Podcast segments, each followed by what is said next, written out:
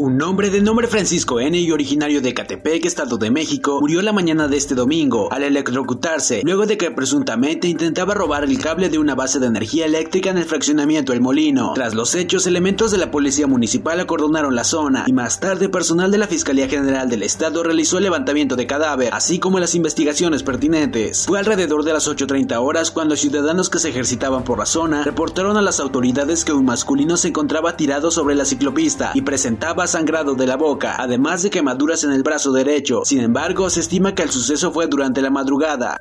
Suman 11 patrullas chocadas en 8 meses de esta administración. El hecho más reciente fue la madrugada del domingo, donde el conductor de una unidad oficial aparentemente se quedó dormido e impactó a un vehículo sobre la calzada Adolfo López Mateos. Por lo anterior es necesario la capacitación de los elementos, la cual anunciaron las autoridades locales. El día de hoy se llevó a cabo la presentación del primer trail Cuna del Mole, que se llevará a cabo en el municipio de Santiago Miahuatlán el próximo 24 de julio, evento que tiene como objetivo mostrar los puntos más emblemáticos de la población en un recorrido de 10 y 21 kilómetros. Al respecto, la comitiva del Club Raptors Miahuatlán dio a conocer que esperan un total de 300 corredores, siendo las categorías libre, máster y local para la de 10 kilómetros, así como libre y máster de 21 kilómetros las ramas participantes.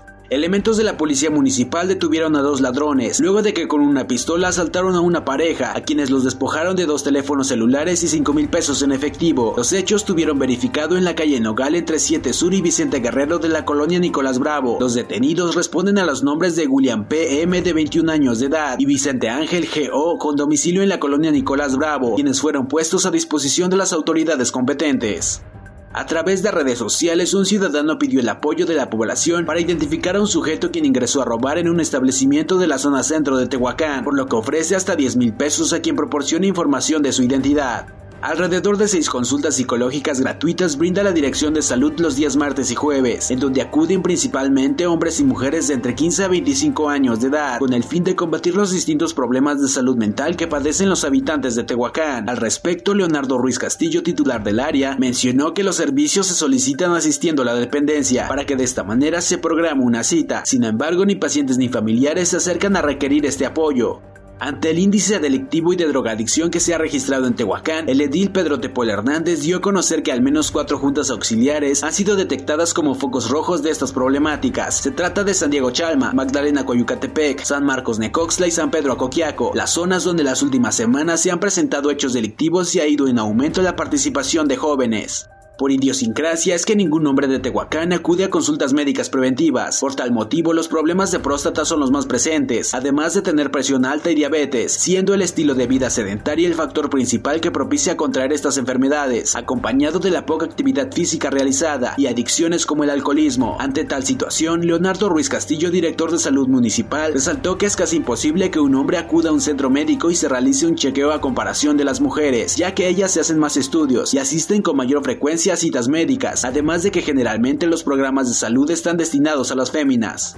El paso de la carrera panamericana por Tehuacán está en riesgo, debido a que los organizadores de la edición 35 exigen un pago de 130 mil pesos al actual ayuntamiento de Tehuacán, informó el regidor de turismo Carlos Palma Marín, quien argumentó que están analizando el hecho. El funcionario manifestó que es un tema que se tiene que analizar sobre la mesa, puesto que por parte del municipio apoyaría con los permisos ante tránsito y la logística, motivo por el cual ya se hizo de su conocimiento al presidente municipal Pedro Tepole, quienes analizarán si entra o no la carrera pues un poco preocupante porque ahorita como están las cuestiones de los presupuestos, estaban hablando ellos de 130 mil pesos para poder venir a Tehuacán, no los organizadores.